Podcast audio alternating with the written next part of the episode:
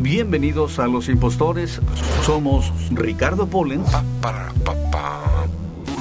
¿Y Trujo? ¿Cómo se llama este muchacho? Se puede llamar la tortuga. Esa es nuestra propuesta el día de hoy.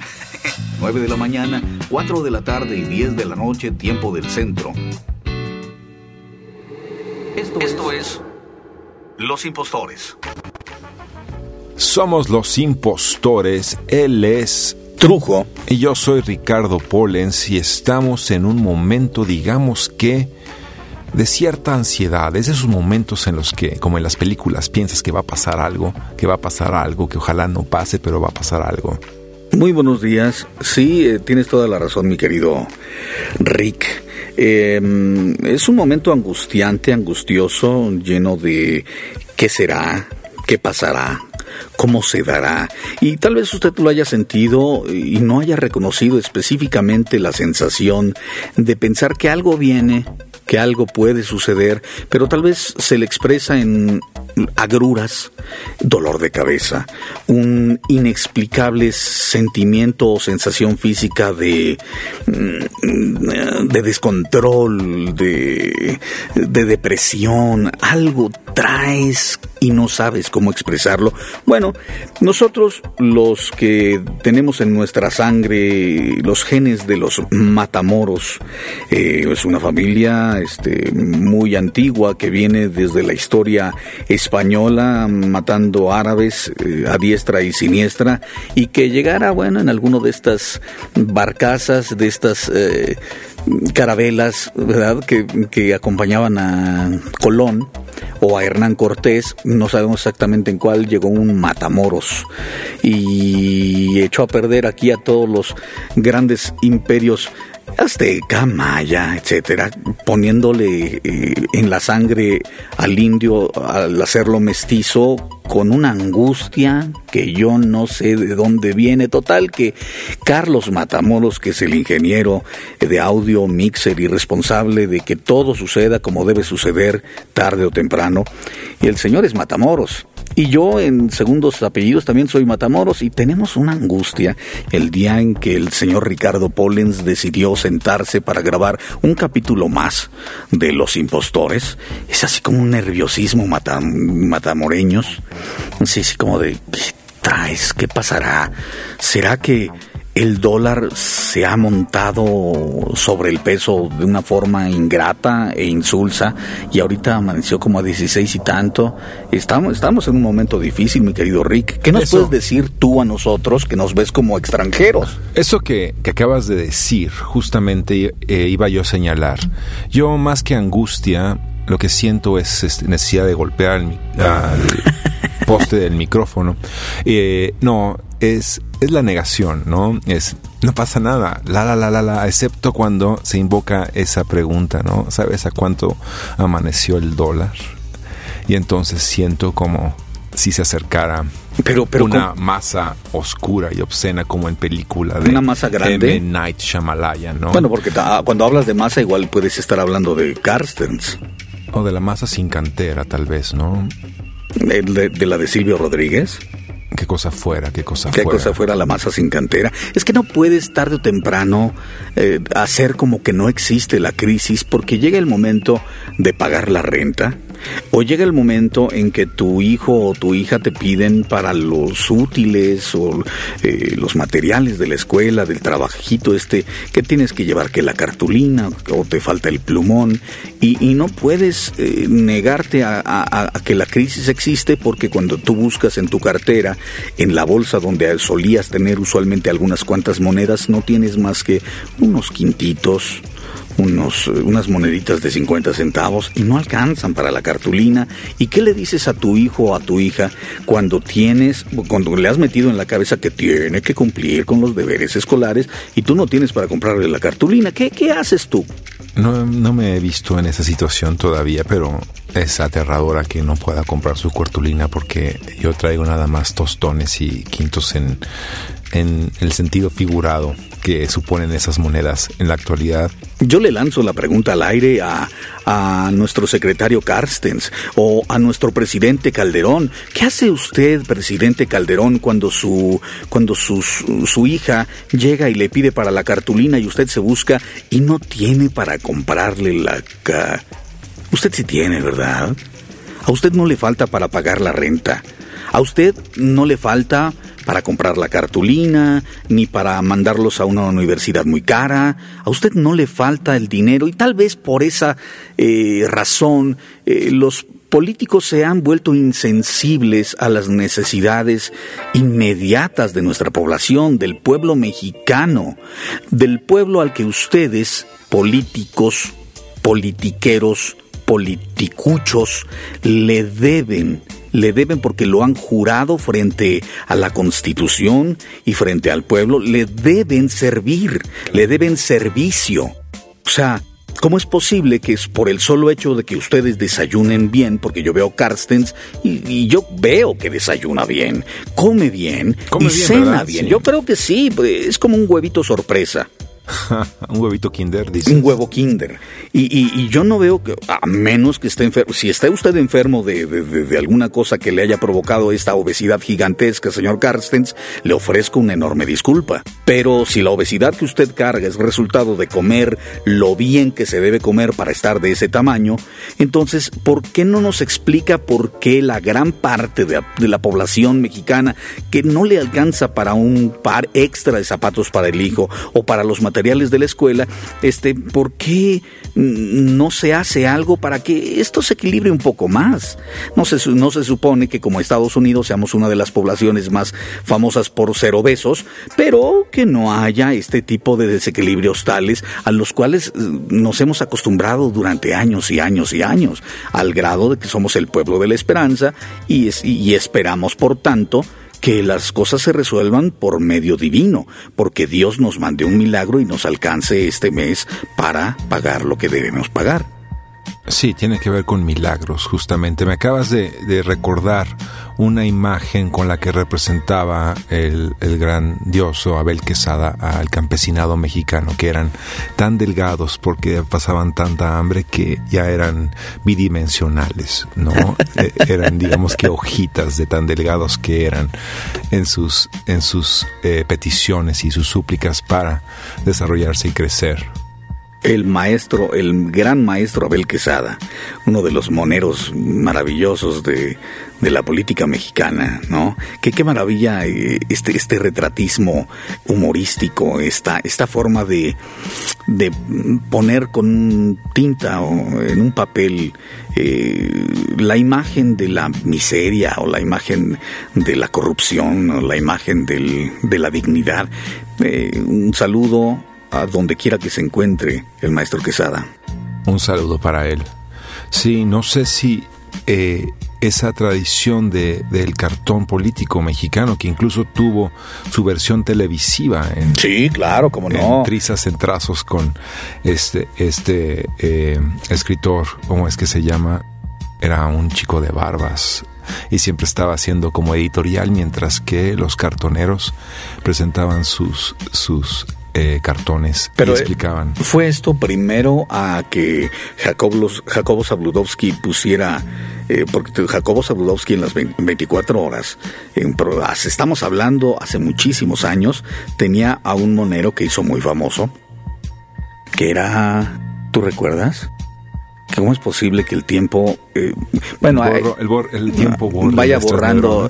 sí, bueno, vaya es como, sí, sí, a mí creo que me hicieron un, una limpia de disco duro y se fueron muchos datos por ahí, pero bueno, ahorita regresando de algún corte, este, iré corriendo a Google o iré corriendo a, al internet, este, a buscar esta información de, este monero famosísimo, eh, ya fallecido, que estuvo trabajando durante muchísimos años, este, con Jacobo Zabludowski en el, eh, eh, bueno, trabajaba en el, en el noticiario de la de la noche y también los domingos en 24 horas y este y hacía unos hacía unos cartones maravillosos maravillosos eh, y tengo la impresión de que fue años antes a este trizas y, trizas en trazos Debe haber sido antes o más o menos en tiempos contemporáneos, no sé. Estamos hablando de los, del principio de los 70. Sí, esto es en los 70. Yo recuerdo, yo era un niño y mi padre lo ponía. Por eso es que me acuerdo de ello. Porque... Pero qué buenos programas había en ese tiempo también. Pues Yo recuerdo mucho a Jorge Saldaña con, con varios programas que tuvo. Eh, esa tradición que ahora se ha repetido este, muchos años después en el Canal 11. El Canal 11 que es un canal maravilloso que, que, ha rescatado cosas muy, muy, muy hermosas y que toma, por ejemplo, le da importancia a, a la palabra. Hay un programa que me recuerda mucho lo que Jorge Saldaña hacía eh, al juntar a diferentes eh, conocedores eh, de la palabra, de la literatura, gente seria, gente que para mí en ese momento pues, eran como viejitos, ¿no? Pero tenía un programa donde analizaban la historia de palabras, de frases, no recuerdo el nombre, recuerdo, pero recuerdo que existía ese programa, pero el programa sopa, de letras. Sopa de letras, sí. Sopa de letras. Lo pasaba como a las 3 de la tarde para que Exacto, exacto. Fuera y, y ahora intelectual el que lo viera y no. Hubo, hubo, un programa en el canal 11, si no, mal recuerdo. Creo que fue en el canal 22, se llama La dichosa La dichosa palabra, claro. Un en la cual extraordinario programa. Juegan con sentidos y significados seis eh, digamos que eh, luminarias o especialistas de un modo u otro en el lenguaje o en las formas de comunicarse, lo que dicen o dejan de decir las cosas, ¿no? Nicolás Alvarado, por ejemplo, era uno de los miembros, o es uno de los miembros, no sé si el programa siga, siga al aire. Eh, lo, desconozco, ya que en realidad hasta hace muy poco eh, acaba de entrar la señal del Canal 11 aquí a los Estados Unidos. Eh, recuerden que yo me encuentro usualmente entre Los Ángeles, California y Nueva York, mientras que el maestro Ricardo Pollens firme a sus convicciones y a sus necesidades garnacheras, establece su residencia inmediata en el Distrito Federal de la Ciudad de México. Insisto que es el 22, no, no el 11, donde está este programa. Ah, ah, sí, sí, sí, y, yo, vuelvo a insistir. son, son cosas distintas, pero, son, es televisión cultural. No, lo que, lo que pasa es que yo te lo estoy diciendo en estéreo. ¿Me entiendes? 11 y 11. 11 y 11, 20. No, pero eh, la verdad es que eh, en un paquete extraño eh, que las televisoras o los sistemas de cable en Estados Unidos muy poco, hace realmente poco tiempo han venido incrementando las posibilidades de diferentes canales interesantes y en este último paquete se metieron el canal 11, el canal 22, no así el 40, que el, el 40 dejó de ser cultural a partir de la invasión azteca a la, televisora, al, 40 antiguo, pero este mm, se maneja de una forma diferente porque el canal 40, eh, el 7 y el 13, que son propiedad de los Salinas, este, en realidad entran en un paquete diferente a Estados Unidos, que es lo que es Azteca América. Azteca América, la invasión azteca, me gusta La invasión azteca. que bueno, esa ya lleva unos cuantos años y estamos recuperando el territorio les cuadre o no les cuadre. Pero bueno, eh, vamos a regresar porque entramos verdaderamente fuerte y pateando las eh, espinillas. Eh, nosotros somos los impostores. El señor es Ricardo Pollens, voz autorizada de la cultura y de la verdad. Y yo soy... El estrujo, voz autorizada de... La mentira y la venganza. No, yo no quería ponerlo así, ¿no? De, del chacoteo y de la puesta en evidencia.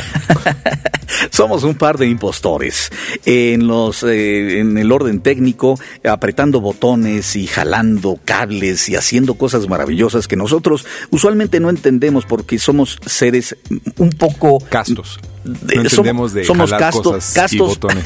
Somos castos. somos castos y virginales en, en, en, las zonas tecnológicas.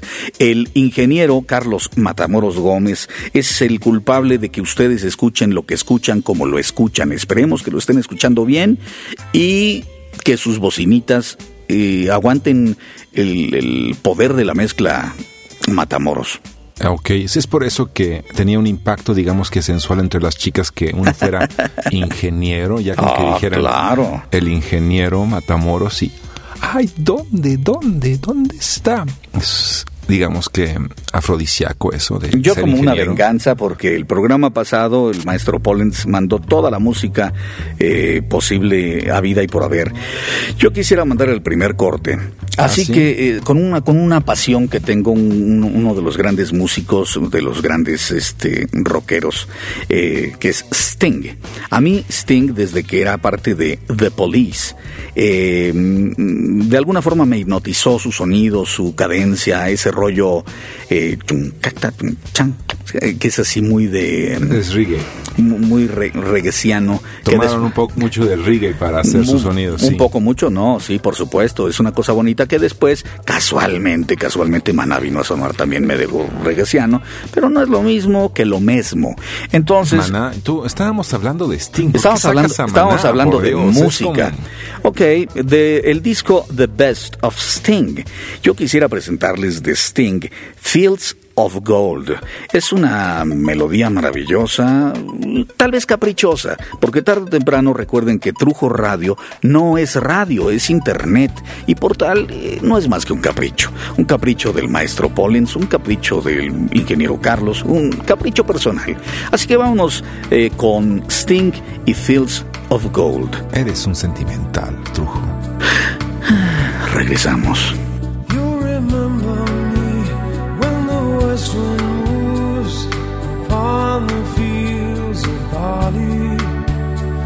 Forget the sun in his jealous sky as we walk in fields of gold.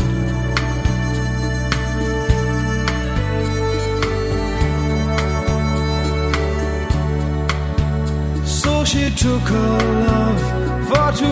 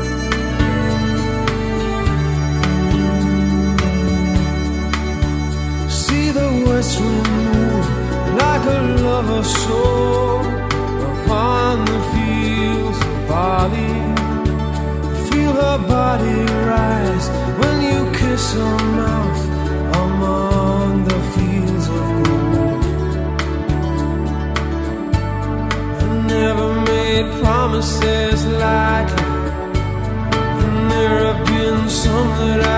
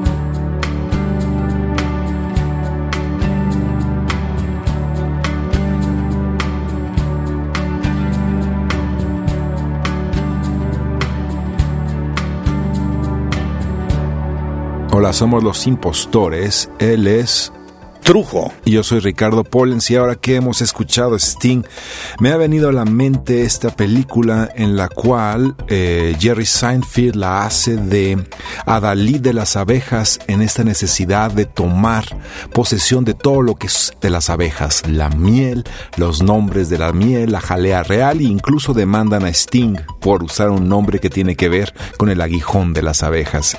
Y acaba por en el hecho de que ya no tienen que trabajar las abejas porque la miel es de ellos, viene una crisis porque ya no viajan por las flores, ya no hay polinización y viene, digamos que, el estado actual de la economía estadounidense puesto en, en un mundo hecho con abejitas y Jerry Seinfeld, ¿no? Ahora que pude verla de regreso en el camión de Toluca, México, hace unos días, porque no la había podido ver antes. ¿Fuiste a Toluca? Sí. ¿Te gusta, ¿Te gusta el chorizo de allá? El chorizo de allá. Dicen que es bueno. Me gusta el chorizo argentino. Su mosquito también es muy famoso. El mosquito toluqueño. ¿Qué es un mosquito toluqueño? Me está Es eh, una, es una bebida. Yo nunca me atrevería. Por Dios, es lo que dicen allá. Allá. Que es muy famoso el chorizo que traen los inditos de fuera, de fuera. de, de, de los alrededores de Toluca. Así alrededor de ellos, ¿no? Bienvenidos a Los Impostores, un programa radiofónico que no es de radio, que es más de internet, que es un capricho, que es una forma de decir, señores, existimos, estamos aquí y les cuadre o no les cuadre, la radio en español es su padre. Y su madre. Sí, sí, claro, porque, porque lo primero que tú le preguntas a un mexicano es si tiene madre, dado que a veces parece que no la tuviera. Sí, cuando no tiene uno madre, ¿verdad? Cuando uno no tiene madre, se ve por todos lados huérfano. Y eso, pues, genera la pregunta, ¿el mexicano tiene madre? Una, ¿no? Generalmente. Alguna vez escuché a un argentino diciendo que no tiene madre, este Paco, Eduardito, Carlitos, el ingeniero, no tiene madre. Y yo decía, discúlpeme, discúlpeme, che, che argentino. Los mexicanos tenemos madre, tenemos una madre muy grande, enorme madre, y por si fuera poco, además Es a toda madre. muchos, si además de que nuestra madre es a toda madre, tenemos a la guadalupana, que es nuestra madre morena. Aquellos que son guadalupanos, aquellos que no lo son, bueno, pues se quedan con una sola mamá. ¿Cuántas mamás tienes tú, mi querido Ricardo? Hablando de madres, hablando de imágenes maternales o... Uno tiene una madre, ¿no? Yo debo confesarme edípico en ese sentido. Tengo una madre y la quiero, a pesar de ser A, ver, aclárame esta parte de edípico, porque no es lo mismo el cariño tradicional a la madre que lo que Edipo hizo. No, pero es algo que dijo Freud, no lo que hizo Edipo, más bien. Yo no le hice nada a mi papá. Nada más lo molesté un rato durante mi infancia, pero ahora llevamos una relación bastante cordial.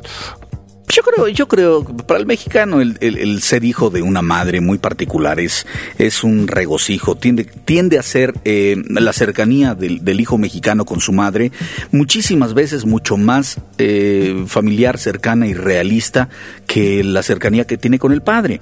El padre tiende a ser el hombre que provee, que sale constantemente a trabajar y que a veces mantiene una relación un poco lejana, distante, tal vez fría con el hijo. Es esa relación donde no se dice abiertamente te quiero o felicidades o tomo en cuenta, aunque sabes que el hombre da la vida por sus propios hijos, pero la madre es esa parte, esa figura tierna, sincera, sencilla, a veces dura, muy dura, pero que externa abiertamente su amor y su cariño, su preocupación y su angustia, En condiciones ideales estás hablando tú, ¿verdad? en condiciones ideales e incondicionalmente. No, estamos hablando de que a veces la madre puede ser una figura dura, eh, que te jala las orejas, que te da tus buenos golpes, ¿me entiendes? Pero eh, esa es la figura tradicional de muchas madres en el mundo, no solamente de las madres mexicanas. Eh, si estamos hablando, por ejemplo, de los afroamericanos, los afroamericanos desde hace mucho en el cine, en la radio, en la radio y en las conversaciones particulares si es que tú eres amigo estás cercano a un afroamericano o a una afroamericana, saben perfectamente que la madre y la abuela son figuras intocables, son figuras de dar miedo incluso, pero nunca dudas del amor de estas madres por sus hijos. Es un poco como lo que pasa aquí, ¿no? Con la mamacita dorada, la mamacita chula. No, no, es lo la mismo, ¿verdad? Jefecita La, chula. la Jechu, la Jechu, claro. Ese es un personaje creado por los polivoces. Los polivoces, como no.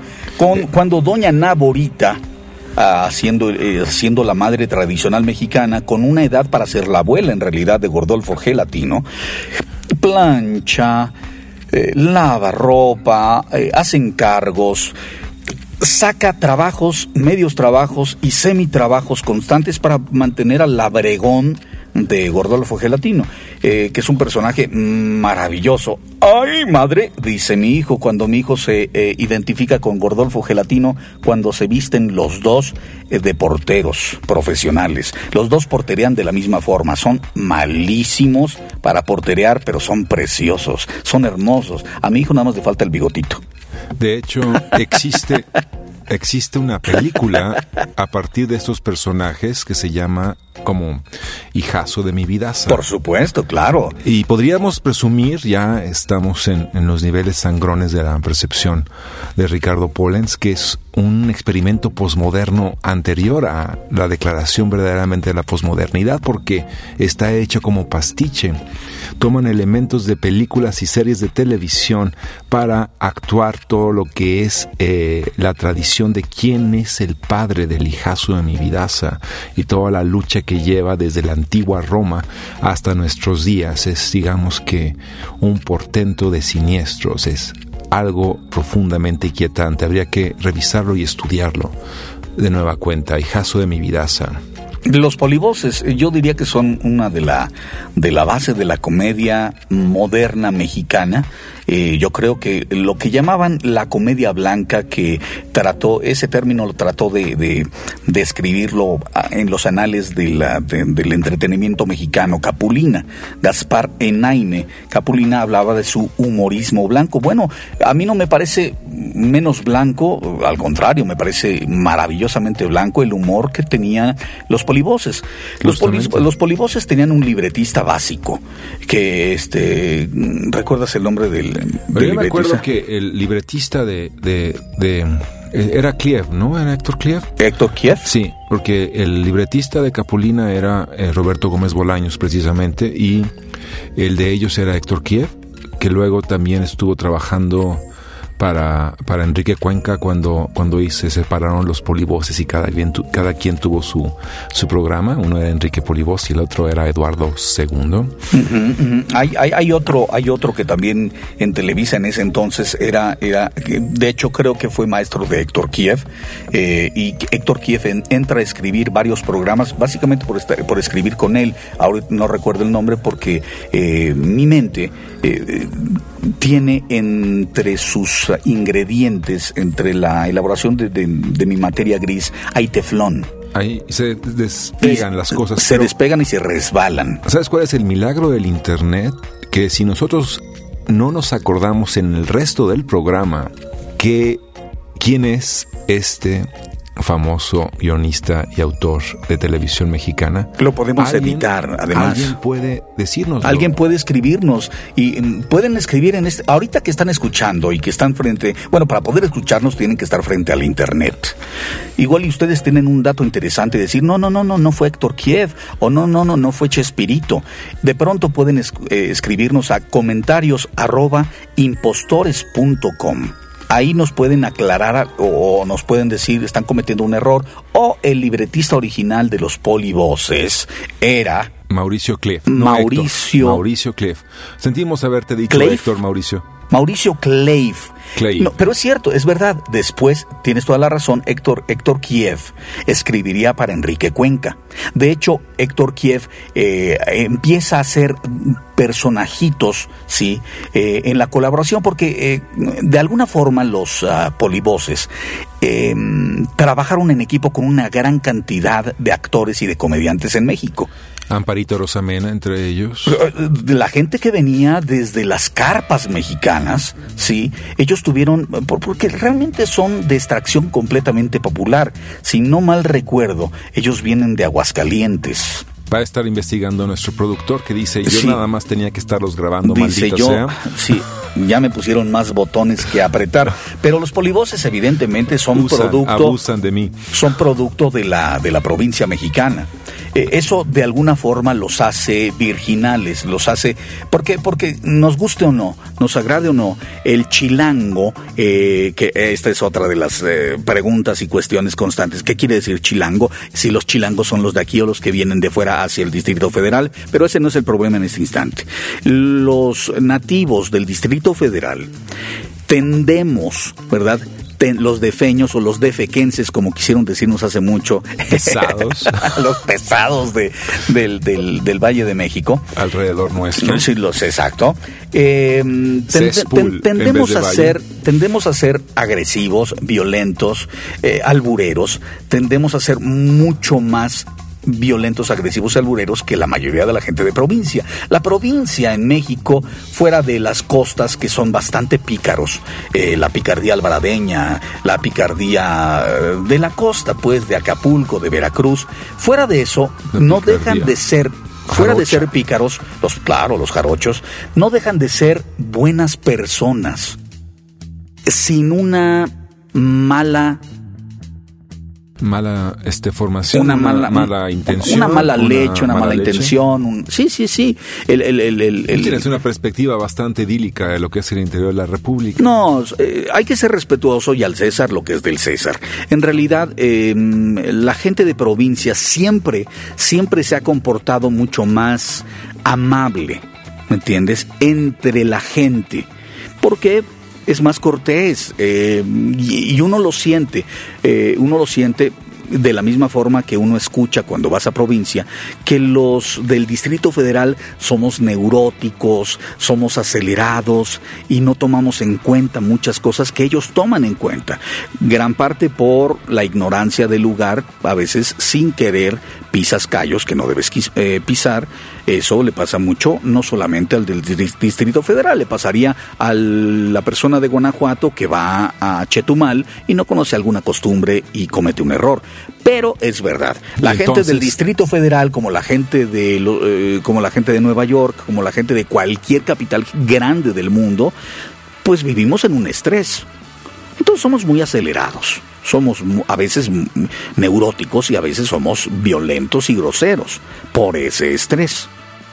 Sí, es nuestra excusa, ya sé. Esa es la justificación, pero regresando a que los polivoces vienen de provincia, como muchos comediantes actuales y famosos eh, han venido de provincia, llegan a la Ciudad de México explorando, buscando, y de ahí van creando muchos de los personajes que tienen, de la observación. Yo creo que son la base, son los grandes maestros de la comedia actual. A mí me parece una maravilla todos los personajes que tenían, a Gallón Mafafas. A Gallón Mafafas. El zorro del desierto de los leones, que tenía a Juanito Garrison como su contraparte. Ah, eran los Boy Scouts, claro. Claro, era maravilloso. Haciendo el juego del cine porque ellos imitaban, o sea, el, el que recuerde a, a Gallón Mafafas tiene por fuerza, que es parte del encanto del personaje, que recordar los personajes, las actuaciones cinematográficas de Pedro Armendáriz. Porque, Por supuesto. porque era la, ¿Cuál de pa- los dos era la parodia. El verdadero, el otro es Junior. El otro mis, Junior, respetos claro. mis respetos a Junior, pero Pedro Armendáriz es quien se, sembró la leyenda. Daba miedo, ¿verdad? Uh, y ese era el chiste de Agallón Mafafas, hablar como Pedro Armendáriz siendo um, Eduardo el Manzano. chiste, un chiste, un remedo de Pedro Armendáriz. Era muy bueno. Muy bien, muchachito, muy bien. Eh. Extraordinarios personajes. Pero Los ahora que polivoces. tú me dices que ellos son el antecedente de la comedia actual, yo me pregunto, ¿cuál es la comedia actual? ¿Quiénes son La las comedia grandes actual- figuras de la comedia actual? Si, si estuviera un monero aquí, la dibujaría como, como a un biafrano o como de estos niños este, eh, mal comidos y con panza llenos de lombrices. Esa es la comedia actual mexicana. es una comedia muy desnutrida y muy pobre y muy triste. Y pagada de sí misma, digamos, ¿no? Por lo menos tiene la estructura para sentirse que lo saben todo y lo pueden todo. Pues sí, pero si lo pudieran todo, cada uno de los comediantes tendría la producción de una película, un, un largometraje, como alguna vez se hizo con Tintán con Cantinflas, con eh, Piporro, ¿me entiendes? Eh, eh, cuando tú dices ser lo que dices ser, cuando eres un gran comediante y haces reír a todo México, lo menos que podría hacer la gente que hace dinero haciendo reír es hacerte una película. Yo no estoy viendo películas, yo no estoy viendo en el cine mexicano producciones con estos grandes comediantes tan chistosos. Yo veo programas que les da este Ortiz de Pinedo. Y a ver si te invita. Y Jorge Ortiz de Pinedo era, eh, digamos que todavía notable en su fórmula para estructurar una comedia de situación familiar. Sí, claro, Y, muy respetable. O sea, él, él, él creó una fórmula eh, que no fue inventada, sino que la toma eh, todo se toma, todo se roba, todo te presta es televisión, son medios. Por supuesto. Son fórmulas. Pero lo hace bien. Lo hace, bien primero con Cándido Pérez. Cándido Pérez fue notabil, notabilísimo. Fue notable era, y era en vivo. El programa, una de sus gracias era que era grabado en vivo. Que es lo mismo que hacen en Estados Unidos con los sitcoms. O sea, ellos en el sitcom de lunes a jueves ensayan todo lo que tienen que ensayar, ¿sí? Eh, y después el viernes con público en vivo se hace el programa, se graba en vivo. Exacto. Lo cual me parece maravilloso. Él y a veces tienen que tomar dobles o tres tomas, porque no es como la como el programa que tienen los sábados eh, eh producido de Don este Francisco. No, de, de, de, Lorne, se llama Lorne él, ¿no? Saturday Night Live. Saturday Night Live, es, en él. Un programa que sí, también se ensaya toda la semana, pero es algo que se hace en público, en vivo y... A primera toma. A primera toma, tal cual, ¿no? Transmitido en vivo. Sí, no, no, los, los sitcoms lo, lo único que tienen es que eh, la grabación del programa con, con, repeticiones, si es que hay errores, se hace frente a un público en vivo y, y tiene una... tiene una respuesta porque tiene una réplica del público muy interesante y esto provoca una frescura en los actores también. Sí, hay una dinámica, no es como eso, me recuerda a las risas enlatadas que nos daban en los programas cómicos en ah, cierto por supuesto, momento. Claro. Y que me hace pensar también en lo que nos dan como, como verdad en términos políticos. Es un poco como risas enlatadas, ¿no? No tenemos público en vivo, pero tenemos risas enlatadas. Sería, sería muy bonito, y hagamos un experimento, este, sería muy bonito escuchar, por ejemplo, eh, un discurso de nuestro presidente o de algún secretario y ponerle risas. Vamos, vamos a hacerlo. Vamos a hacerlo, vamos a escuchar el experimento y vamos a echarle la culpa al ingeniero Carlos Matamoros. La culpa es Por si se enoja alguno de los políticos y nos quieren mandar matar. La dirección este, de Carlos Matamoros. Carlos Matamoros, arroba. No, no, no, el querido primo, y puso cara de no sean así. La idea es buena, pero no me echen a mí el pato, digo. La idea es de él, sí. Pero vamos a escuchar, vamos a escuchar. Y regresamos, porque estos son los impostores. Los impostores es el señor Ricardo Pollens. Y el señor Trujo. Que jugamos a hacer como que hacemos y no hacemos, a decir y no decimos, y a echarle la culpa a los demás y nunca a nosotros. Eso es lo único que hacemos en serio. No, de hecho lo que hacemos es imponernos, por eso somos impostores, porque somos como los impuestos somos imposiciones. ¿Somos imposiciones? Híjole, qué horror. No. Yo quería preguntarte de, eh, para evitar hablar de política, no estoy de humor de hablar de política y de tristezas y de que si el dólar está a tanto y de que si el peso y de que... Ah, ¿Por qué no hablamos de cine, que es una de las grandes especialidades? Hemos venido hablando un poquito de la comedia, de los eh, polivoces, etcétera, etcétera. Pero el señor Ricardo Pollens es una eminencia en lo que la crítica cinematográfica se refiere. El señor ha visto, sabe de cine, ha estudiado y además enseña a nuevas generaciones de cinematógrafos y de críticos y de cultoides en una universidad por allá En la Sierra Mojada, sí.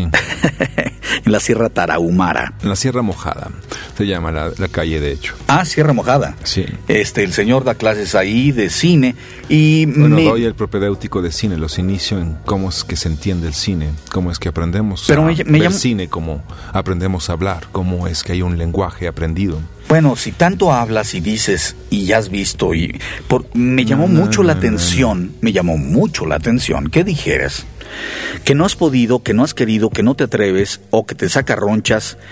eh, la película Lemony Snicket, A Series of Unfortunate eh, Events. Eh, esta película que estelarizara Jim Carrey, Lemony Snicket, que bueno, Lemony Snicket a fin de cuentas es una, es una serie de cuentos eh, norteamericanos. muy, están muy bonitos, la verdad.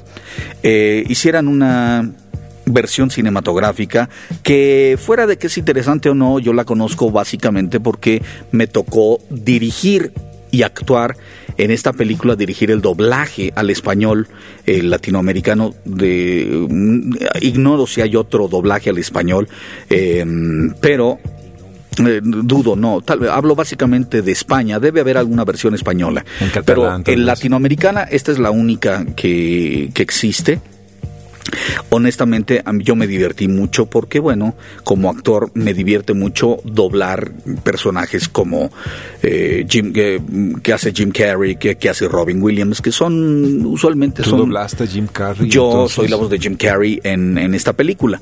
Pero lo que me llamó mucho la atención, mi querido Ricardo, es la expresión que tuviste al solo nombrarla.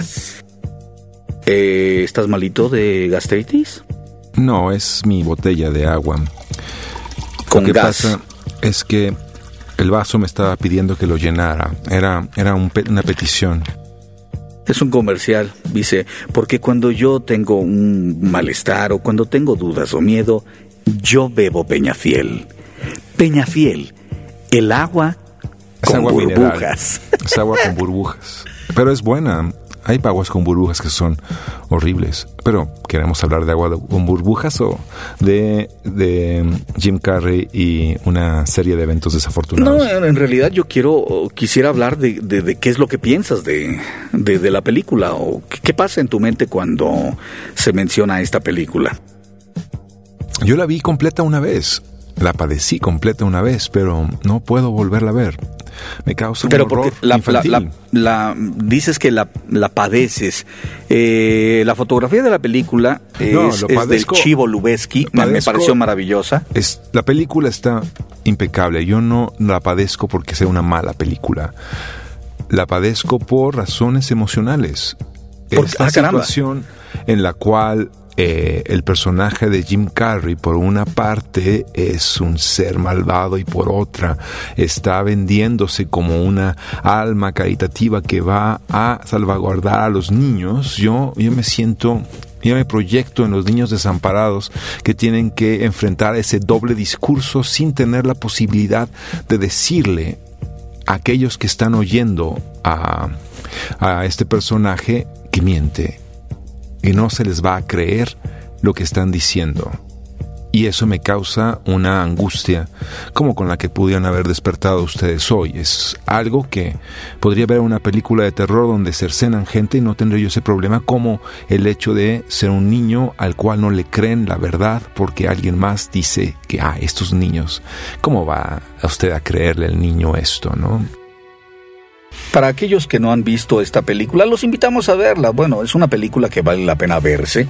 Y para que ustedes entiendan, eh, esta serie de, evento- de, de eventos Desafortunados. desafortunados, eh, que son desafortunados para los niños y son eventos que se repiten constantemente en sus vidas, que parecería um, que, son miserables en realidad, porque el primer evento desafortunado es la muerte de sus padres en un incendio. Eh, y este incendio, tarde o temprano, te das cuenta que no fue un accidente, eh, fue algo más. Eh, lo cual lo hace más desafortunado. Y de ahí viene una serie de eventos, uno tras otro, desafortunados, básicamente por el juego del dinero que ellos significan porque se les deja una herencia. Y esto atrae problemas a cualquier persona. A eso a lo que se refiere el maestro Ricardo Pollens.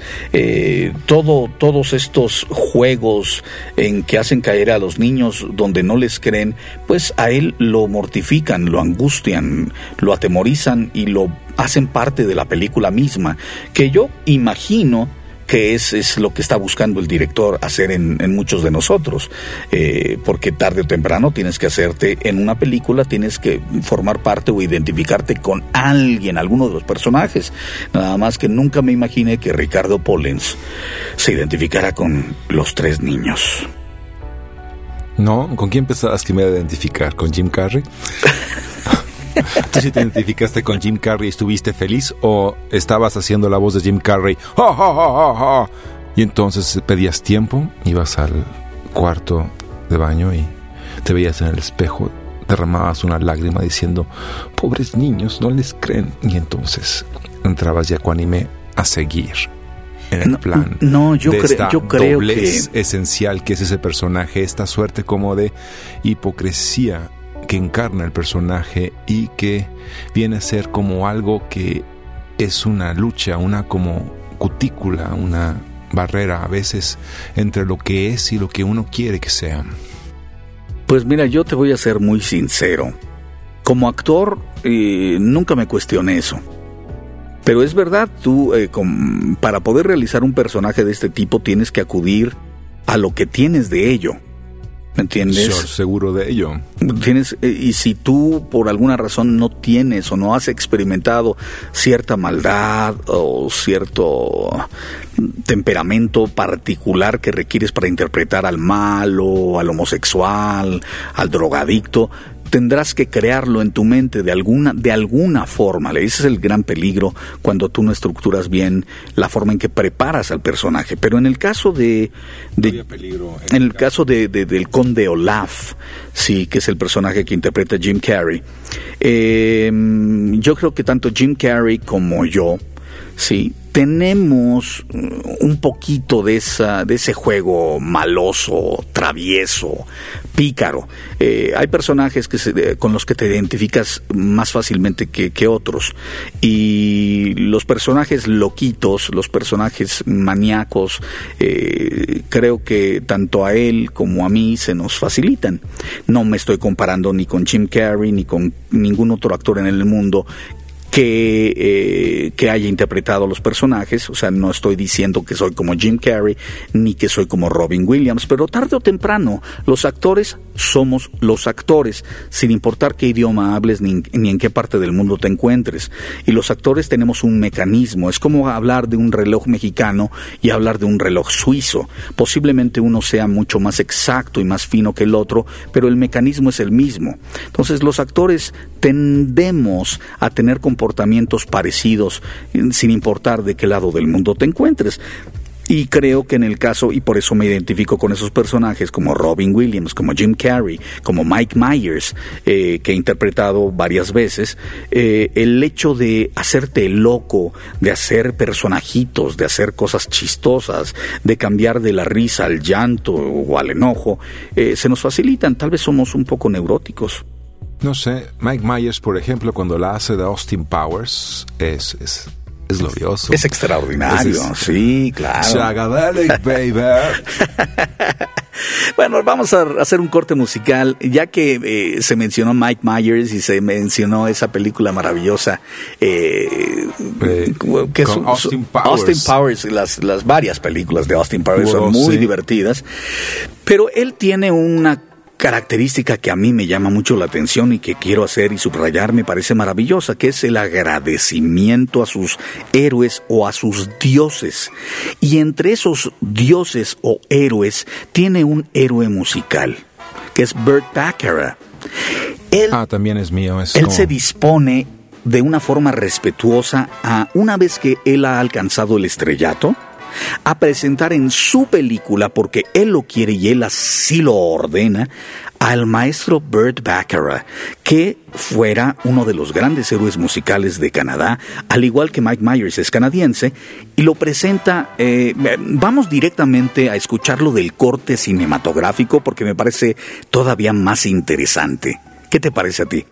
Ok, escuchémoslo desde el corte cinematográfico a Mike Myers y a Put Bacharach, que también es uno de los héroes de mi eh, emocional primitivo, ¿no? Es, digamos que una vocación como la Madalena para Proust.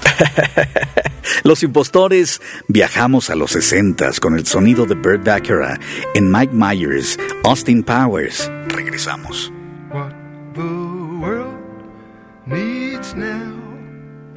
Is love, sweet love. It's the only thing that there's just too little of.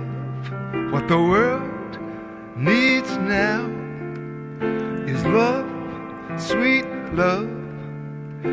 No, not just for some, but everyone.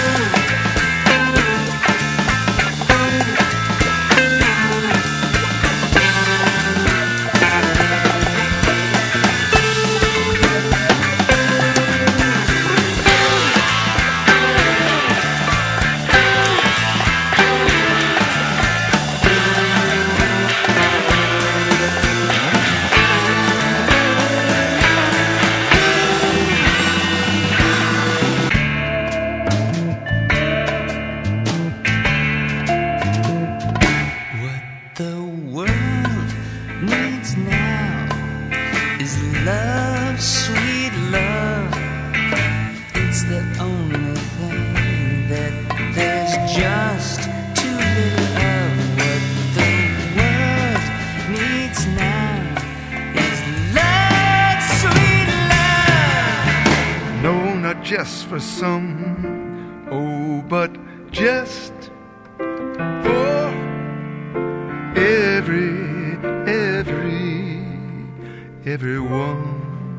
Pues estamos de regreso, somos los impostores, el señor es Ricardo Pollens. Y el estrujo. Y estamos eh, regresando de una gresca, ¿eh? casi los sombrerazos, las patadas, los puñetazos eh, se armaron fuerte porque eh, el ingeniero Carlos Matamoros me comentaba que una de sus películas predilectas, de esas películas que pues puede ver una y otra y otra vez, es eh, la leyenda de 1900, eh, que el nombre en realidad es mucho más largo. ¿Cuál es el nombre completo? The Legend of 1900, eh, con el gran actor, gran, gran actor Tim Roth. Eh, y estábamos hablando de ello y empiezas a, porque empiezas a atar cabos, empiezas a tratar de ligar uno qué actor estuvo en qué otra película, porque así son las conversaciones cinematográficas eh, cuando, cuando se habla entre En algoritmos. diferentes, de ni- diferentes niveles de conocimiento del cine. No es lo mismo el maestro Ricardo Pollens, que es un conocedor, un conocedor del cine. Oh, la. ¡Oh, la, la! A un servidor. Godard o not to Godard. Yo sé quién es Mickey Mouse, más o menos. Yo sé un poquito de aquí, un, poquito ratón, de ¿no? allá. Yo no soy un conocer, yo soy un impostor. Es un Pero impostor. un impostor que va mucho al cine. Y llegamos a un tema. Llegamos a el director de Pulp Fiction. Quentin Tarantino. Y Quentin Tarantino, que no solamente es el director, sino también el escritor, dice y afirma el maestro Pollens que solo tiene dos buenas películas, que son Perros de Reserva Y Pulp Fiction. y Pulp Fiction. Pero de pronto se nos vino a la mente al ingeniero Matamoros y a mí, tal vez porque también soy Matamoros, y dijimos, a ver, a ver, ¿y Kill Bill? Y nos dijo algo que nos lastimó. ¿Qué dices de Kill Bill? Bueno, en Kill Bill lo importante es ver a Uma Thurman, justamente. Eh, sí, está bien. La vemos y la disfrutamos, pero ¿por qué dices que es una mala película? Porque no es tan buena. Ah, no es tan buena, pero se la pasa uno bien. Es un poco como ver una peli del santo, pero toda cultista en muchos elementos. ¿Cómo te atreves a decir que como una peli del santo Kill Bill? Por favor. Entonces, no, no es como una peli del santo, perdón. Es como de Blue Demon. Eh, con- el santo, con Blue Demon y el enano Santanón.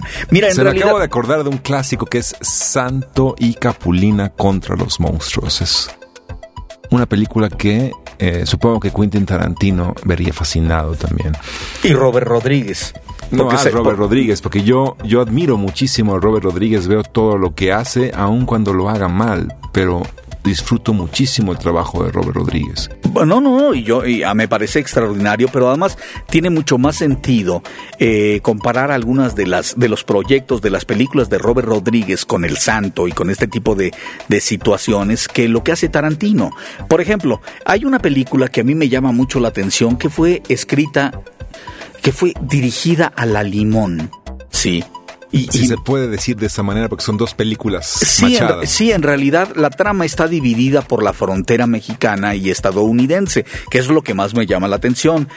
Quentin Tarantino dirige la parte que sucede en Estados Unidos, mientras que eh, Robert Rodríguez se encarga de la parte tijuanesca de la película. Una vez que cruzan la frontera, y eso es lo más chistoso porque la forma en que está pensada, es decir, ok, tú diriges de aquí para allá, yo dirijo de aquí para acá, pero no del libreto necesariamente, sino del territorio nacional. Eso me pareció muy raro. Y en el trabajo de Robert Rodríguez, de esta, de esta como suerte de película de vampiros y... y- y- Esta vocación brosa y eh, cutre que le sale es una cosa verde- a mí me, me pareció muy divertida. Ahí sí, no como Kill Bill. Eh, a mí me parece una película que no es buena, pero es muy divertida, sobre todo la parte de Robert Rodríguez. Me gusta mucho los vampiros que utiliza porque utiliza desde los vampiros más estéticos y hermosos Ah, norteamericanos. hablando de- estamos hablando de dos películas distintas, entonces. No, no estoy hablando de la última, que- Somos que es- impostores, estamos eh, hablando de dos, porque yo pensé que estabas hablándome del, del programa doble que hicieron. No, este programa doble es el segundo intento que hacen ellos por, tra- por, por trabajar eh, juntos. Pero antes, muchos años antes, Eras una vez en México. Exactamente, Es un exactamente. clásico, es Me parece- me- Peliculón. con Salma Hayek haciéndola como que es bien sexy y la verdad se le ve hasta la se le ve hasta este, la, la mandarina que tiene debajo de las nalgas. O sea se Qué le ve la celulitis. Se le ve la celulitis. Por más que Robert Rodríguez trata de defenderla y de, y de cuidarla le ves ahí dices que un kilo de naranja señora por favor la gruesa 36 pesos Tú me- se le ve la celulitis. Es muy bonita. Salma Hayek es y será siempre hermosísima. Su rostro es maravilloso, pero es una sotaca. Eso no tiene nada que ver con que sea una excelente productora. No, no, no, no, no. Con que sea eh, un- uno de los, uno de no los rostros del digan perfume y del, así. del maquillaje, lo que sea. A mí no me importa. Y además, la palabra no es sotaca, viene de sobaca, que tiene el tamaño del sobaco. O sea, a las chaparritas, cuya estatura las hace llegar a la altura de tu. em, Eso es. de eso- su axila, sí, que, que, que, que en el argot muy gacho y callejero se les dice sobaco, sí, se les dice enana sobaca. ¿En qué momento se transformó en sotaca? No lo sé. Pero ella es una enana sobaca, es una sobaca. Ya tenemos nuestro momento de sopa de letras con Saldaña aquí en la explicación del origen de Sotaca. Chaparrita podríamos usarlo también en términos afectivos. Eh, sí, pero ella vendría a ser la chaparrita cuerpo de uva. Cuerpo de uva. tiene cuerpo de uva. Y luego se puso eh, chicharrón, porque allá en Estados Unidos, bueno, en muchos lugares ya, puedes comprar el chicharrón por kilo. Entonces me dijo, por favor, este don Pedro me da medio de chicharrón, pero con bastante carne. no, el chicharrón prensado es cuando las mujeres van y se hacen el examen este, para el cáncer en el seno.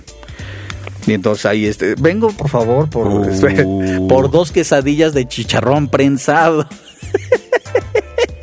Creo que Salmita no va a querer venir de No, invitado. de- no deberían. no tiene nada de malo, Salma. Mira, Salma, si, si por alguna coincidencia extraña o algún accidente estás escuchando esto, nadie te quita el enorme, el maravilloso mérito de que eres una extraordinaria mujer. Eres un ejemplo, creo, para muchas mujeres, porque aún siendo pésima actriz, porque lo eres, perdóname, eres muy mala actriz, y me da mucho coraje, me da mucho coraje que siendo una mujer que has alcanzado tantos méritos, que has alcanzado tantas cosas maravillosas, no te hayas no hayas hecho un lado a la gente, a todo este entourage que tienes, que te dice, ay, Salma, eres lo máximo, lo máximo. No los hagas a un lado y contrates a uno o dos maestros. Mira, yo no te cobro, te lo juro. Y trabajes un proyecto un proyecto que rescate tu calidad actoral, así se haga cuadro por cuadro, pero que la gente recuerde de todas las malas películas que has hecho como actriz, que son, eres muy mala, que de pronto uno diga, en esta película está exquisita. Y eso borra todo lo demás, porque sería muy triste que después del enorme esfuerzo que has hecho, Salma, por llegar a ser la mujer que eres, la productora, la empresaria, todos te recordemos tarde o temprano porque estabas muy bonita y porque eras muy mala, muy mala actriz. Se- sería injusto. Todavía tienes tiempo, eres muy joven todavía. Sería muy injusto. Esto ha sido un servicio de asesoría por parte de los impostores. No le pegues a mi micrófono. Es que es demasiado pequeño este lugar, Dios mío. Yo soy demasiado Ah, grande. ¿Tú eres demasiado grande para este Ah, lugar? No, apenas si quepo. Si no, pero la- es que mis piernas son muy largas y Sí, tus ayer, micrófonos. ayer, eran, eh, ayer eran igualmente largas y no le estuviste pegando al micrófono. Tal vez estaba yo en Nada otra más porque hablé, porque hablé mal de Salma Hayek. Pobre Salmita, ¿verdad? Eso es lo, eso bueno, es pero todo. produce Ugly Betty, que ha sido como lo mejor que le ha pasado a la lo ha hecho televisión y lo hizo maravillosamente. Lo hizo maravillosamente. Yo le aplaudo de pie y además el elenco y el trabajo que hace es estupendo. Estupendo. Vino a salvar a la televisión gringa. Honor por su- Salmita, pero eso sí. Se tuvo que ir a Estados Unidos porque, porque se dio cuenta, porque estuvo en Televisa durante un buen tiempo, bastante involucrada con el sistema y con los del sistema, y se tuvo que ir corriendo a Estados Unidos y se dio cuenta de todos modos que podía cambiar el sistema norteamericano, gigante, maravilloso, potencial, pero nunca podría haber mejorado la televisión mexicana. Es, ¿Tú es, crees co- que es como nosotros un, podamos es como- mejorar la televisión mexicana? No, la televisión Tú, mexicana como está es un enfermo terminal. Pasó un ángel. Pasó un ángel y se zurró encima de nosotros. No seas Hombre, vil, no seas grotesco, por favor. Caquita de ángel. Ay, qué horror. Miren, para quitarnos este horrible. Se parece iba a un decir poco al sabor, algodón de azúcar. Iba a decir sabor de boca, pero sería peor todavía pensar que un ángel pasó, se zurró y además nos dejó mal sabor de boca. Ah, Vámonos a otro corte musical. Vamos a escuchar, si me permites, mi querido. Bueno, te toca a ti, te toca a ti. Porque luego va- vas a decir que. No, es que ahora sí Trujo hizo todo. Y, tru, tru, tru", y la pues verdad sí, es que pues no. cuando Trujo quiera hacer todo, presuntos implicados, ponlo, anda, preséntalo. Ah, sí. Gracias, gracias, Rick. De nada, Trujo. Me da permiso. Es, eso estoy. es el tío, el tío Popolens. Vámonos a un corte musical con presuntos implicados. Eh, vamos a dedicarlo como si fuera pueblito, ¿no? Esta canción va dedicada a Cintia, que es una hiper fan de los presuntos implicados. En este disco de grandes éxitos que se llama Selección Natural, vámonos eh, con Alma de Blues. Al- Alma de Blues. Esta versión es del año 2002. Eh, este grupo que ya se disolvió, que es una pena porque tocaban incluso mejor en vivo que en los discos. Era un extraordinario grupo español. Presuntos implicados, nosotros somos los impostores. El señor Los se llama impostores, sí. Y seguro que quieres esa canción, porque hay otra que me parece que es muy adecuada. ¿Cuál es?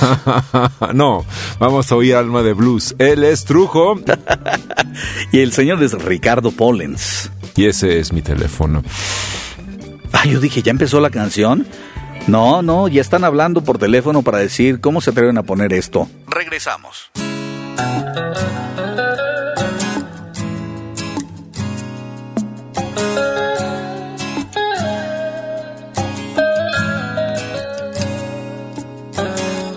Es la historia de una voz templada por el blues.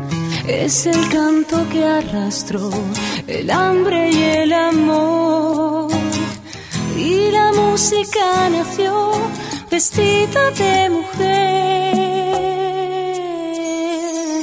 El lamento que acunó su dulce oscura piel. En su son, gardenias del querer. Y la música cantó por boca de mujer.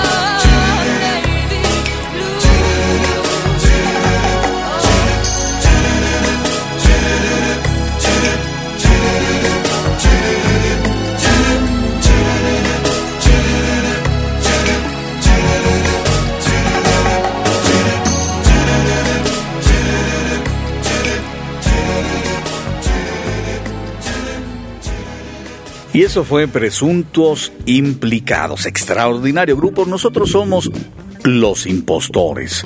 Recuerden eh, que nuestro programa sale fresco en vivo en el primer horario del lunes, o sea, a las 10 de la mañana, y después durante toda la semana se estará repitiendo en tres horarios. De lunes a domingo, eh, el programa se repite a las, eh, es a las 10 de la mañana.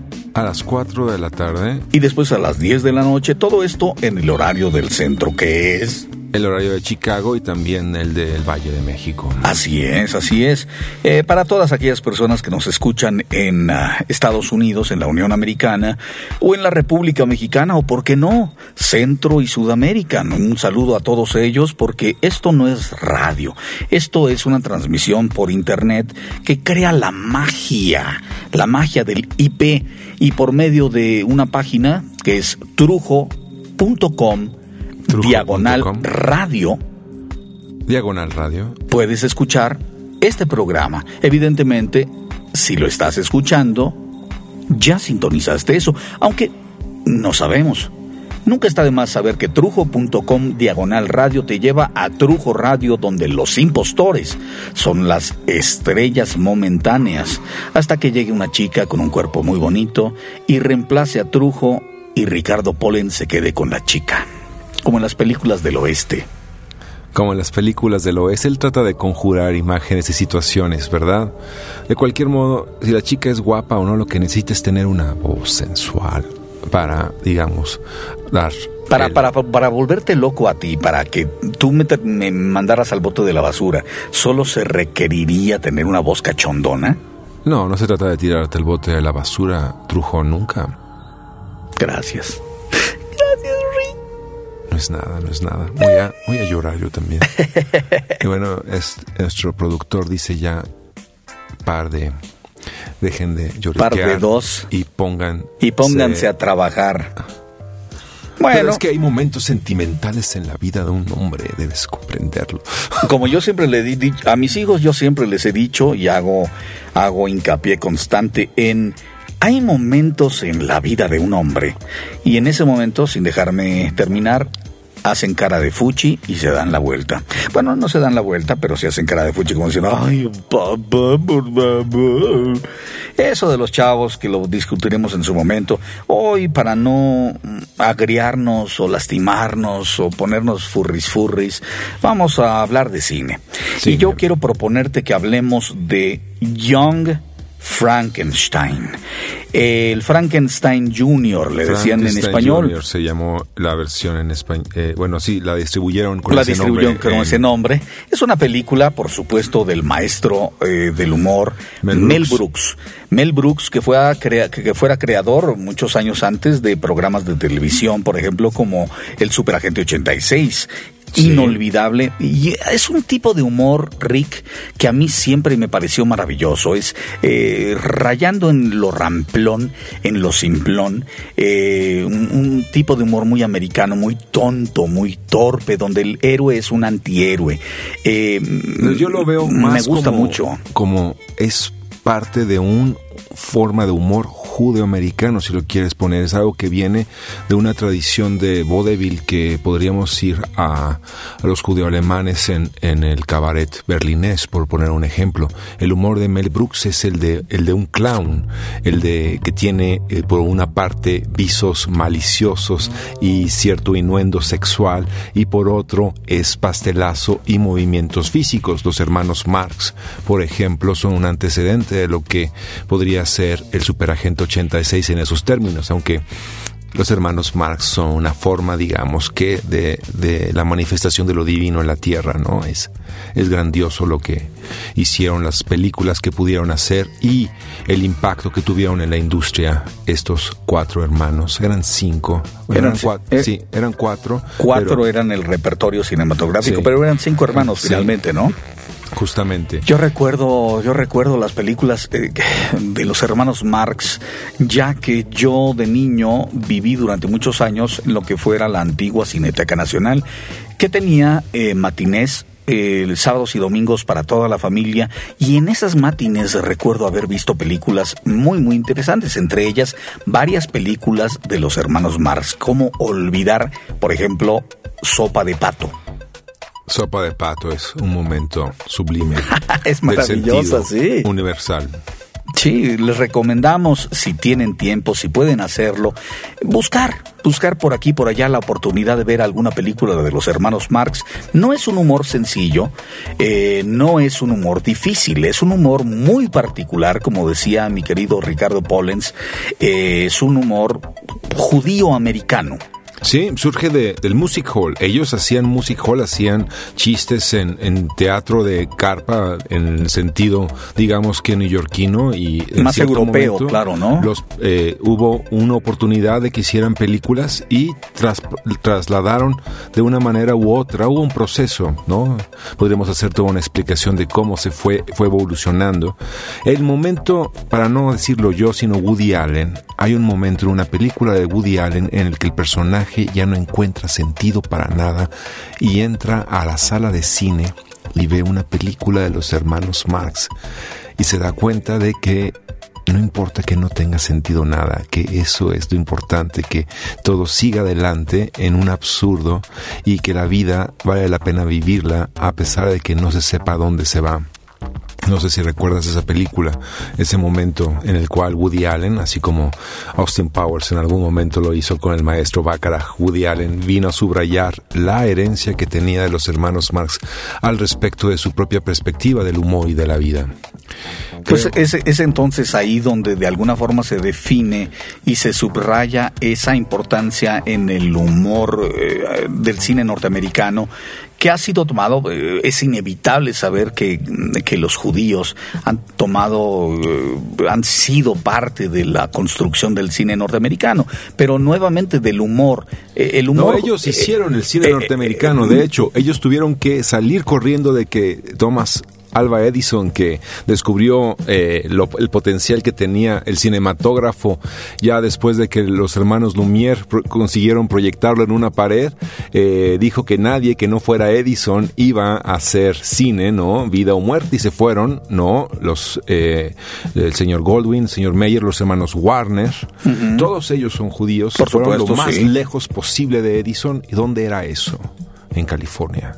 ¿No? Claro, claro. La, tra- eh, eh, eh, la tradición cinematográfica estadounidense es profundamente judía en muchos sentidos. Pero eh, eh, yendo eh, más al humor que a la historia del cine en sí, a lo que me refiero es que si tú te pones a pensar y vas- das un poco del seguimiento de cuántas series de humor televisivas, por ejemplo, están escritas o están producidas directamente por judíos, tienen esta misma característica de la que hablabas tú cuando Woody Allen entra en, la parte dramática de, esta película al cine y encuentra que, el- que el humor, que la vida, que el, el ser no tiene que tener un sentido en particular. Por tal de pronto encuentra series que están basadas en, ese caos aparente, eh, por, no decir Seinfeld, que por supuesto también es judío y sus productores son judíos. Sí. Eh, y este, Seinfeld está basada en eso, en, en, en la nada. Eh, Seinfeld es el extremo de no todo hay esto. nada, no, no, eh, no se busca absolutamente nada y parece todo como un rompecabezas gigante del cual armas figuras eh, capítulo tras capítulo y, y Friends, por ejemplo, parece que no pasa nada y también son judíos ahí. Sí, este, ¿me es, una, entiendes? es una producción judía. Yo, cuando explico a Kafka a, a mis alumnos en clase de literatura, lo comparo con Seinfeld. No, pongo eh, el ejemplo de que en Seinfeld, como en Kafka, no hay redención posible.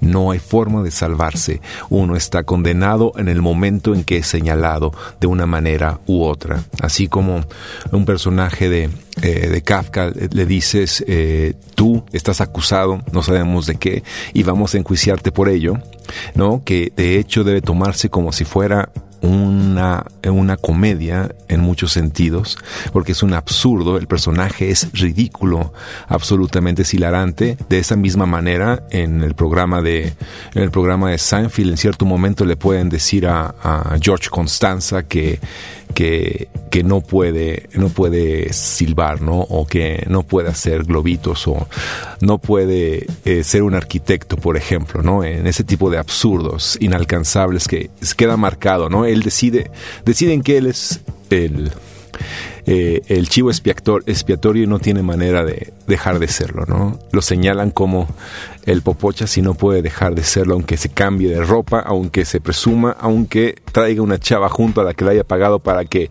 vean que no es lo que dicen que es.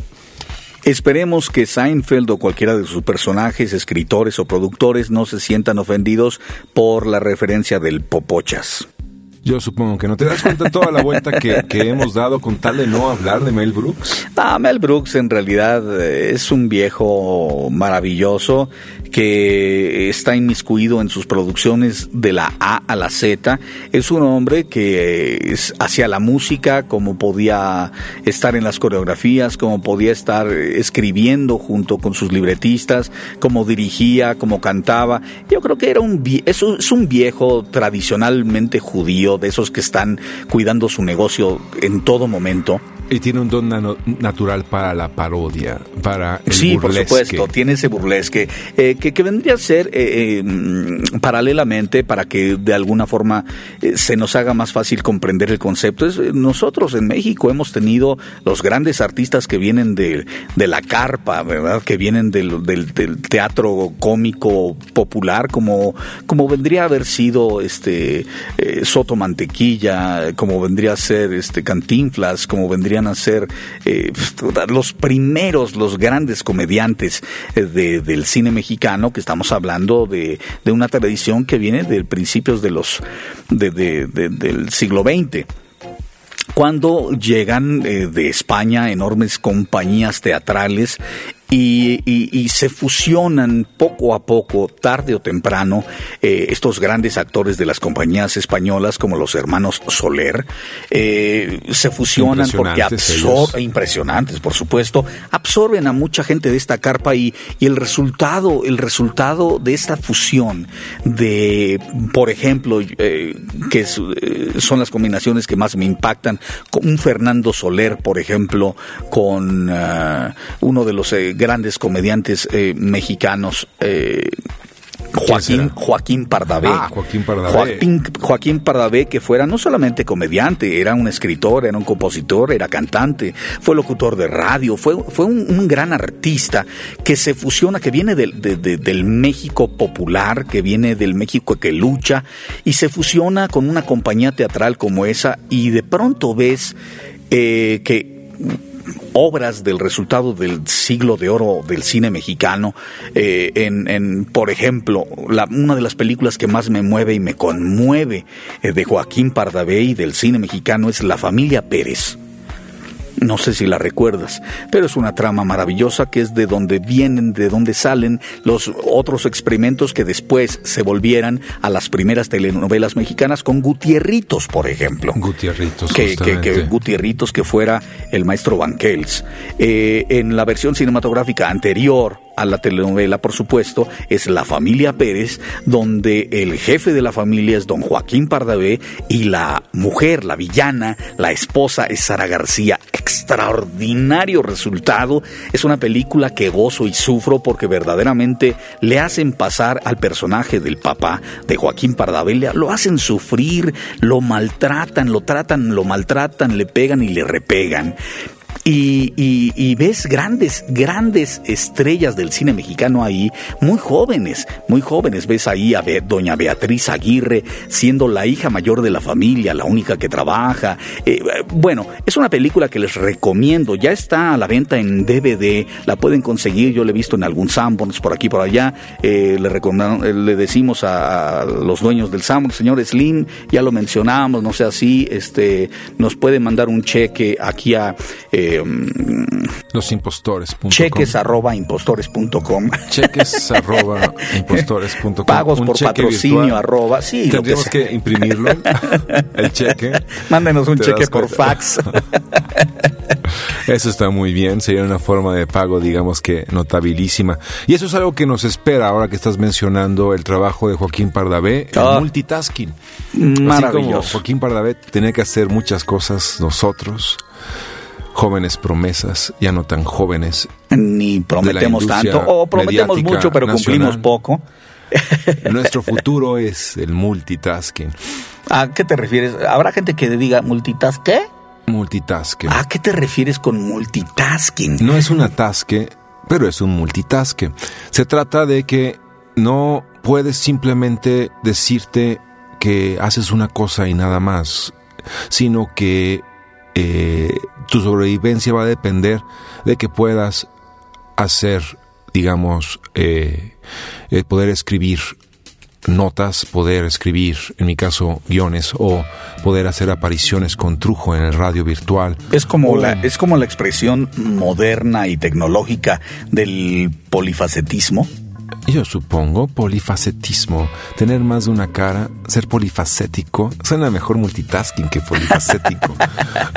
Sí, sobre todo porque te abre trabajos en el extranjero donde tienes que hablar inglés. No se atasque ¿Y con habla el usted inglés? multitasque. No se atasque con el multiatasque. Yes, no se sir. atasque, no se atasque Para todos los amigos que nos escuchan en la Unión Americana, eh, recuerden que no es que le den ataques al maestro Pollens y, se quede trabado diciendo Es que multitasking, multita- sino que él es el resultado de una enorme cantidad de experimentos como eh, Frankenstein, hasta que finalmente dieron como, como una prueba positiva de mm, carisma, de simpatía, de poesía y de música, los ositos dos arrítmicos de Lemuria.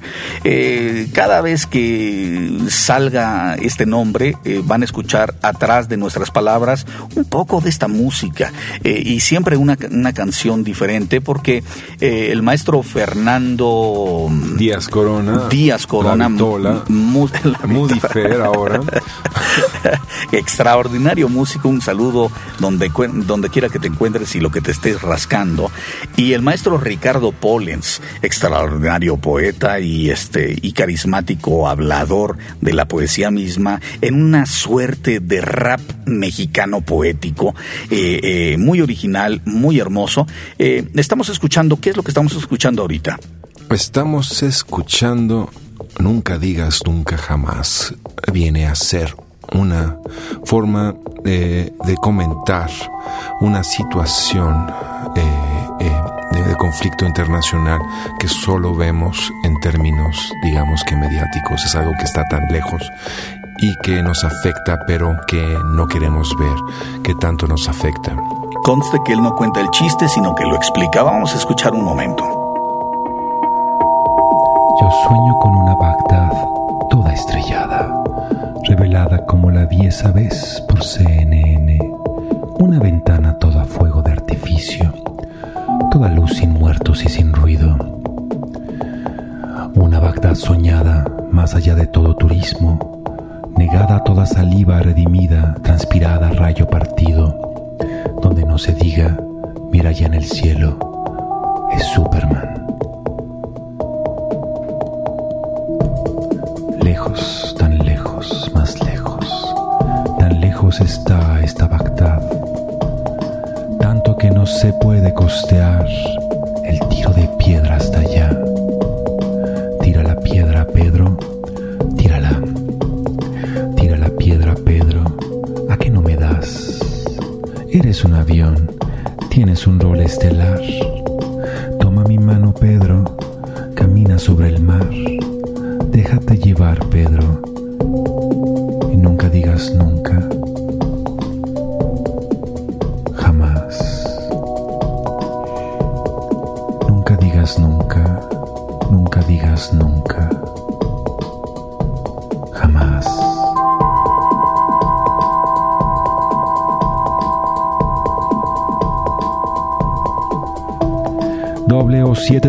una misión los gringos la han regado como siempre nos toca meter mano, por algo somos la pérfida albión.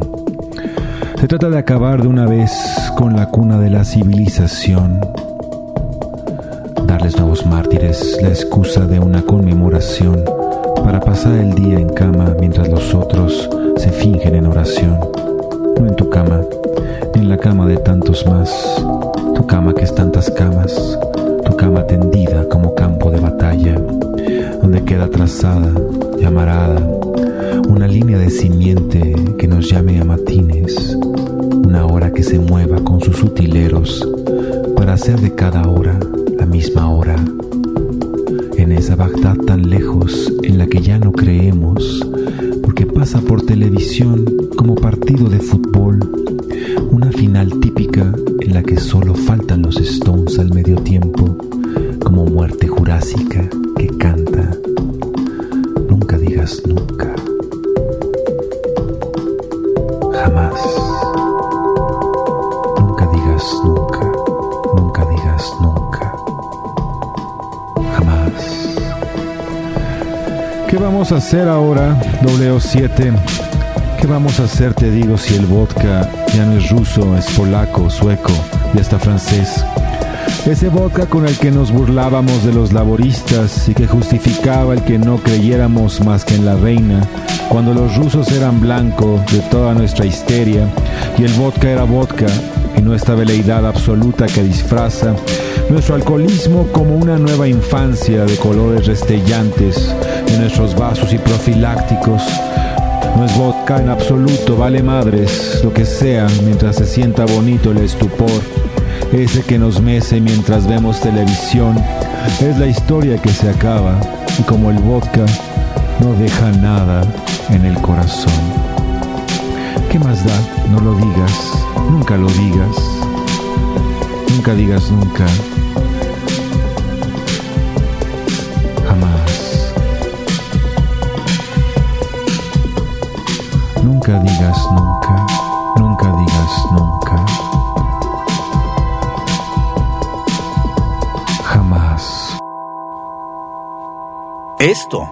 Esto, es Los ositos arrítmicos de Lemuria en el show de los impostores. Los impostores somos Ricardo Pollens, y Trujo.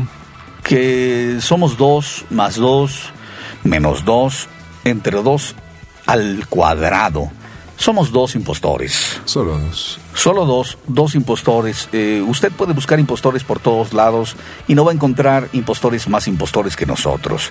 Todo esto ecualizado y mezclado y cortado por la tecnología del ingeniero Carlos Matamoros, que pica botones, uno no sabe por qué, y cada vez suena mejor.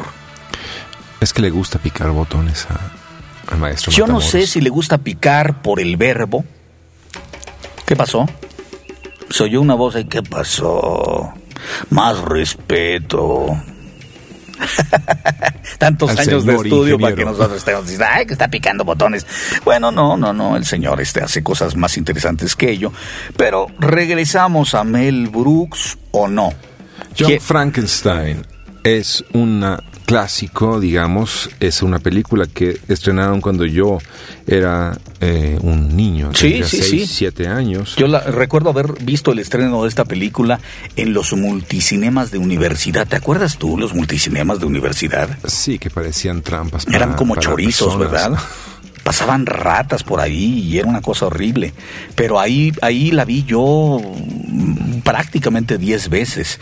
Y, y uno de los mayores descubrimientos que, que- que recuerdo como, como cinéfilo, como fan de cine, es Gene Wilder. Gene Wilder, yo iba a decir que Peter Boyle fue como la gran iluminación de, de, de esa película, pero sí, tienes razón, Gene Wilder de igual manera se convirtió en una figura emblemática de, de la, del cine cómico de los setentas y los estuvimos siguiendo en cuanto pudimos, ¿no? Gene Wilder fue un actor eh, muy particular que me- ah, en esta película, bueno, él es eh, el, em, El sobrino del doctor Víctor von Frankenstein que vive una enorme vergüenza eh, familiar al grado de cambiarse de alguna forma la- el, el apellido, la forma en que él, pide que se le llame Frankenstein porque le da mucha vergüenza ser mm, heredero de, de toda la historia de los Frankenstein. Eh, pero lo que no sabe la mayoría de la gente, y esto es, esto es un dato interesante, porque tarde o temprano la gloria de la producción y, eh, de la película se la lleva eh, Mel Brooks, es que este texto, este libreto, fue prácticamente concebido por Gene Wilder. Y Gene Wilder eh, logra un libreto junto con Mel Brooks, pero básicamente la idea es de Gene Wilder. Logran una película de casi cuatro horas donde la gente que sabe de cine eh, le dejan una tarea eh, impresionante, un, desafío avasallador al editor. Que el editor es el que en realidad recibe eh, latas y latas de película y tiene que lograr una película de menos de dos horas, cosa que logra con una maestría impresionante. Y, eh, dice ahí el nombre del editor, pero yo soy muy malo para los nombres, pero la edición es la que hace tarde o temprano en la mayoría del cine, eh, hace la, la, la película. Lo que nosotros observamos ya, ya pasó por los filtros y los cortes y las censuras y el arte de, un tipo que tiene en su cabeza, tiene en su cerebro la capacidad de ver muchas pantallas al mismo tiempo cuando está viendo las escenas, eh, como si fuera un gigantesco rompecabezas y arma tarde o temprano el orden correcto de una película que tú disfrutas. Exacto. Entonces, el editor sí. es básico para que haya un ritmo, haya un tempo, para que las cosas se vean en cuanto tienen que verse, ¿no? Puede tener encima al director diciéndole no, no, no, y poder discutir, mira, checa aquí, prum, prum, prum, velo, ahora velo como te estoy diciendo yo. Ah, pues sí, ¿verdad? Ok, sigamos. Son la voz de la razón muchas veces, ¿no? Exactamente. Pero yo, yo sigo acordándome de Peter Bo- Boyle porque pienso que es un gran actor cómico. Para la gente que no sepa de quién estás hablando cuando es el mencionas que a Peter Boyle. El monstruo de Frankenstein. El- Y además, eh, si nos han visto, si han visto eh, eh, un programa de comedia de situación. Everybody loves Raymond. Todo el mundo ama a Raymond. Sí, que es un cronista deportivo que tiene un hermano al que. Sí, el hermano mayor, el es policía, el ¿no? hermano mayor, exacto. Y eh, su, su padre, el padre de, de Raymond y, y de este otro actor que también es un gran cómico, es Peter Boyle. ¿no? Y cuando lo ves y dices, mira, es, es Peter Boyle, es, es el que salía de, de la criatura de Frankenstein. Pero en es, es- Frankenstein es- Jr. es muy simpático precisamente porque es como anticómico. O sea, eh, que eso es una de las cosas que yo, por la cual peleo tanto en la comedia mexicana. No trata en ningún momento de hacerse el chistoso. Peter Boyle hace en, en Everybody Loves Raymond exactamente lo contrario. Es seco, contundente y mientras más cara de amargo sale, es más chistoso. Mientras más cortante y seco es su parlamento, es más chistoso. Es impresionante. Eh, ah, la serie está muy bien escrita, por supuesto. Por supuesto, Pero sí. Peter Boyle es, es, es un caramelo. En paz descanse, ya falleció hace apenas dos años y medio, dos años a lo sumo. Es una lástima que ya no lo tengamos entre nosotros. En el 2006, Según nos nos dice el ingeniero.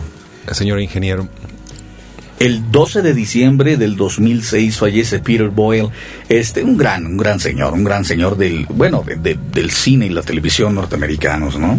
¿Sabes cuál es el momento que recuerdo así como impronta infantil de Frankenstein Jr.?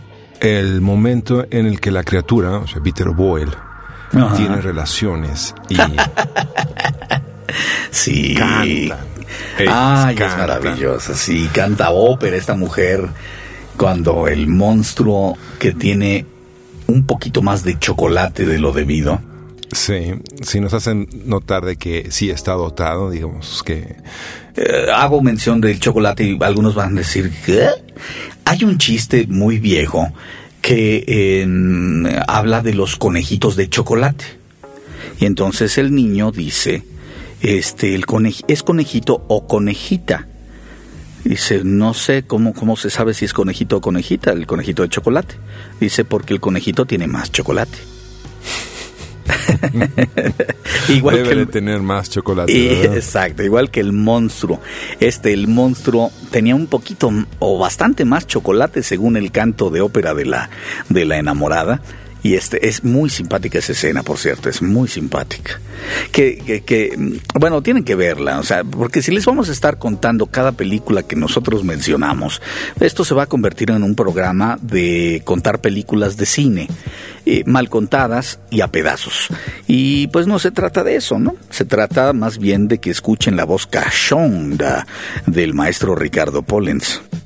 Y el comentario pispireto del maestro Trujo. Pispireto, yo no sé si eso me gustó. Yo realmente no, no, no sé si tomarlo como... Es como un poquito cuando dicen, y, y tu novia es bonita, y, y contestas, ah, tiene una personalidad muy interesante. Entonces dicen, ¿y Trujo es talentoso? Ah, es pispireto. No creo que a Trujo le gustara que lo calificaran así, no. De hecho, si vamos a echarle loas a Trujo, es, es muy talentoso. Es una figura que, digamos, que... Ah, cebollas, cebollas. Cebolla. Déjalo en pispireto, mira, bien, venido de ti. Pispireto y impositivo, digamos, un poco, sí. Ahora soy impositivo, fíjate. Ah, sí, es casi cáncer en el signo zodiacal. Eso lo hace ser un ¿Eso que tiene azotado. que ver? Ay, toda esa gente. A mí, ay, a mí me cae tan, me cae tan gordo. totalmente cáncer. Esa gente, esa gente que, que de pronto dices, oye, tengo dolor de cabeza. Ay, es que tienes la luna en Urano. Perdón. No, en Neptuno. ¿No será porque me dio el sol? También, también, eso tiene que influir. que- es que esa onda, ay, eres muy... Te iba a decir Muy una mala palabra, pero entonces yo la cambio y en lugar de decirte baboso o mm, peneque, dijiste. no, no, no a ti, esto es un ejemplo. Entonces te puedo decir, eres muy, muy... Y entonces cambias por Géminis. Ay, eh, está Casi bien, ¿no? Géminis. Es más, es más cáncer que Géminis él. Yo soy más cáncer que Géminis. Si naciste en el borde y se te da el cáncer Todos nacemos en el borde. Aquí entre nos. en el borde. Y un saludo a todas las mamacitas que nos están escuchando. Pero sí, ¿no? Todos nacemos como del mismo Platón. En recipientes distintos. Por supuesto, sí.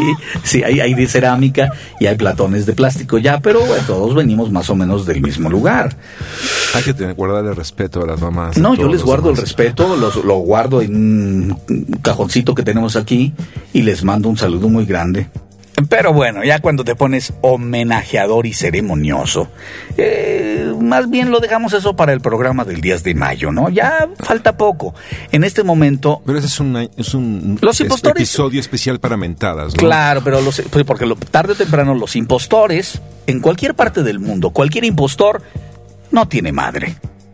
No tiene madre. No, hay una señora que lo, lo trajo al mundo, pero así como tener madre, no Hay- tienes madre. Hay impostores de poca madre. Yo de poca una. madre. ¿Me entiendes? Poquita. De poca su madre. Y dices, ah, es su mamá, la señora es chaparrita. En tu caso no creo que pueda ser. Dudo mucho que tu mamá no la recuerdo como una mujer de estatura normal y hacia arriba, pero no chaparrita. No, no, es una chaparrita, ¿no? Es una mujer completa. ¿Me entiendes? Grande. Eh, si tú hubieras nacido de una mujer chaparrita, la partes en dos. Eso lo dice porque mido casi dos metros, creo. Y por lo mismo tengo eh, piernas demasiado grandes para la cabina y le pego a el poste de su micrófono. ¿Y por qué no te las cortas? Ah, ¿Por qué no cortas mejor tú el poste de tu micrófono, Dios mío?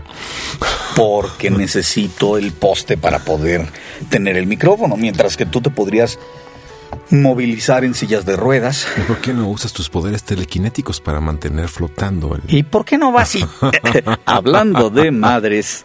Este, les mandamos un saludo. Nosotros somos los impostores y el tiempo, pues el tiempo El tiempo sigue, hace pero lo que siempre hace. Acaba con las vidas de los seres humanos. Fue muy dramático, pero bueno, el tiempo se nos acabó. El tiempo sigue. Nosotros somos los que ya no. Los que ya no tenemos tiempo para jugar con el tiempo. Así que ustedes que Un nos están escuchando en Sudamérica, Centroamérica, la República Mexicana o la Unión Americana en los Estados Unidos de Norteamérica, les mandamos un enorme saludo, ya sea la mañana, la tarde o la noche, el horario en que ustedes hayan decidido escucharnos frente a sus computadoras. Recuerden que tenemos repetición a las 10 de la mañana, a las 4 de la tarde. Y nuevamente, a las 10 de la noche, todos los días de lunes a domingo, aquí en Trujo Radio, somos los impostores. El señor Yo soy Ricardo Pollens y él es... Trujo. Y bueno, pueden seguirnos oyendo si no se cansan de oír nada más el programa una vez. Pueden seguirlo oyendo. Eso O es... si no lo oyeron completo, si llegaron de pronto a la mitad de la fiesta, recuerden que es permanencia voluntaria. Esto es radio permanencia voluntaria. Cuando no es radio, esto Cuando no es esto- radio, esto es internet, como dice Es internet, Trujo. esto- esto es una vacilada. Trujo Radio es un capricho, así que gócenlo si quieren gozarlo. Nos estamos escuchando muy pronto. Hasta luego. Vámonos a la tostada, vámonos. sea de mariscos. Vámonos a la tostada, vámonos de pescado fresco, por favor. Vámonos a la tostada, vámonos. Adiós. Adiós. Radio es lo que tú quieras que sea. ¿Por qué no?